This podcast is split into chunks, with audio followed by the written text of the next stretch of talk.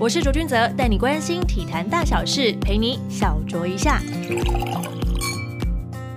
又到了每个礼拜一的卓卓 Talk 时间，千万不要觉得太厌世。上个礼拜可是棒球迷们的开心时光。说实在，如果要说最能凝聚台湾人向心力的人事物，我想棒球国际赛一定是排名第一。先跟大家说明一下东京奥运的棒球名额，根据世界棒垒球总会的规划，只开放六支队伍，其中地主日本队是自动取得一席，另外五席的名额将分别自欧非区资格赛、世界十二强棒球赛、美洲区资格赛以及最终的六强一资格赛四项比赛中产生。欧洲与非洲区的资格赛已经落幕，以色列是拿下冠军，成为第二支取得东京奥运棒球赛参赛权的球队。而正在举行的世界十二强则有两席名额，分别是亚洲与大洋洲区，除了日本之外，名次的最佳者，美洲区名次的最佳者来获得。而说回了世界十二强棒球赛，上个礼拜在台中洲际球场进行 B 组预赛，中华队是一继续对上了波多黎各、委内瑞拉。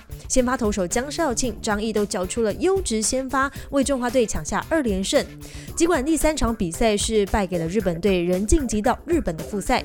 没休息多久时间，世界六强队伍日本、韩国、澳洲、美国、墨西哥以及中华队是齐聚日本。这次中华队最大任务就是要拿到亚太区二零二零东京奥运资格。想要取得这张门票，最好也最棒的剧本，相信大家都跟我一样，希望是可以一路赢到底，取得十二强冠军头衔，也取得冬奥门票。另外一种方式则是打进十七号的季军战或是冠军战，战绩排名高于韩国、澳洲，就能拿下仅一席的奥运资格。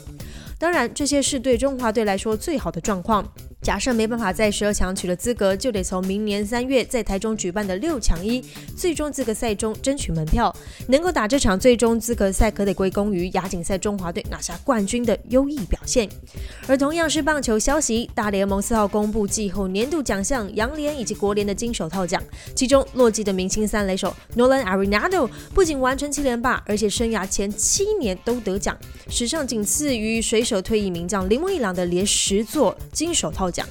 就现役的球员来看，他的连七座不仅是最多，也是史上三垒手排名第三名。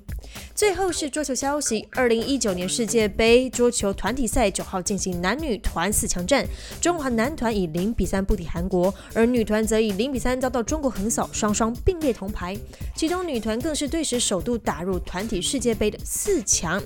想要知道更多国内外体坛动态，也可以上 TSN 的官网或者是粉丝专业关注最新消息。来看一下今天的中华队墨西哥到底是谁赢了呢？今天的卓卓 talk 就到这边，我们下个礼拜一再见，拜拜。